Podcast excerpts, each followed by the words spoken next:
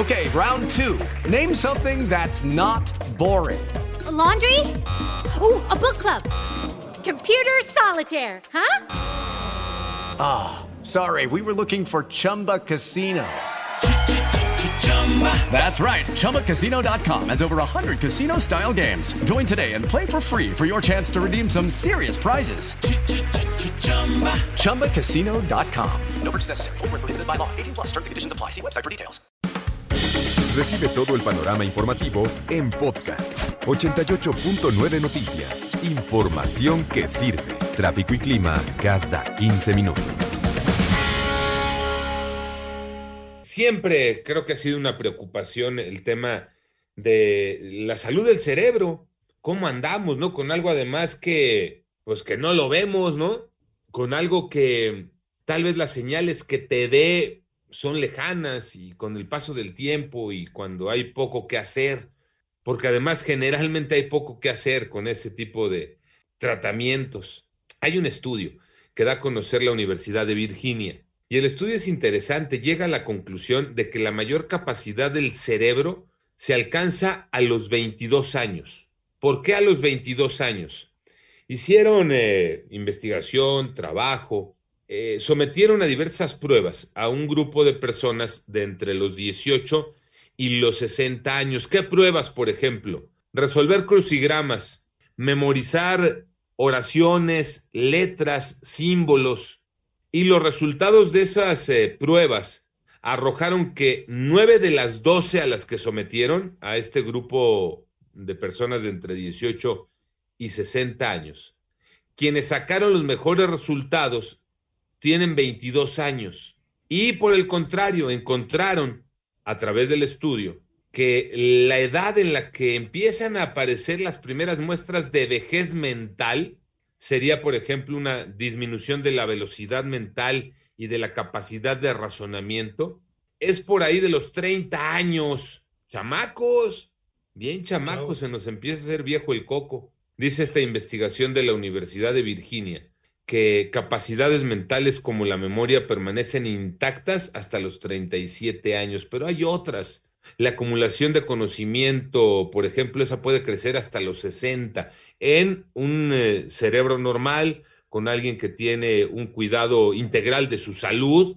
Así podría verse, así podría darse. Pero la vejez mental estaría empezando por ahí de los 30 años, cuando empieza a disminuir tu agilidad mental, Iñaki.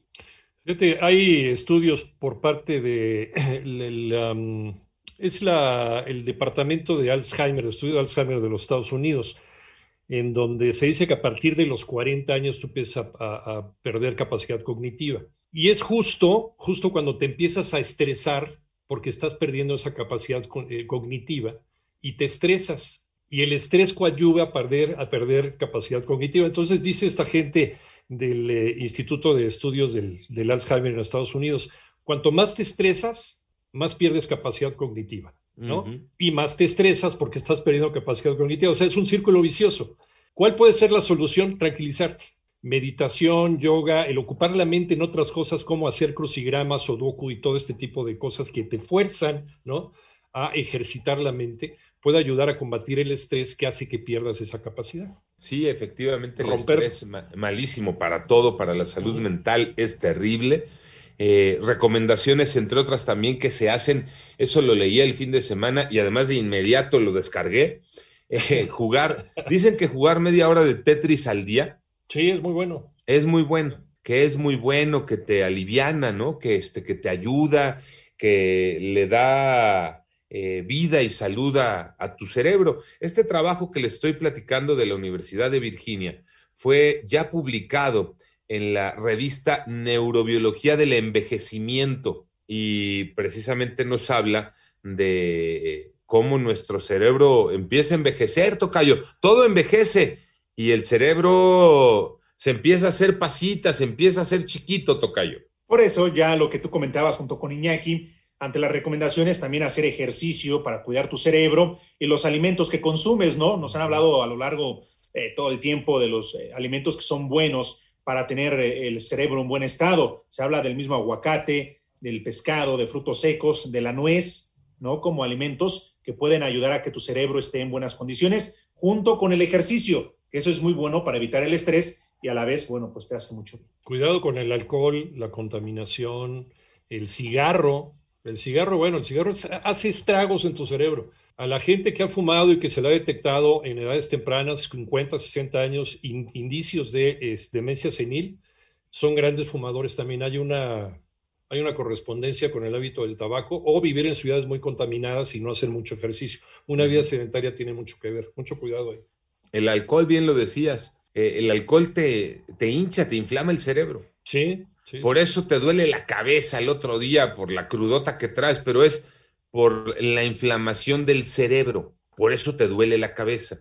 Entonces sí, hay que, hay que pensar un poquito en todo, ¿no? Si queremos tener una mejor calidad de vida, no quiere decir, no significa que dejes de disfrutar, de gozar y de hacer cosas en la vida, no, para nada. Se trata nada más de cuidarnos un poquito más para tener una mejor salud integral y por supuesto la salud mental es parte fundamental. No tienes una buena salud mental y no te funciona nada de lo demás. Así es que ahí tú sabes.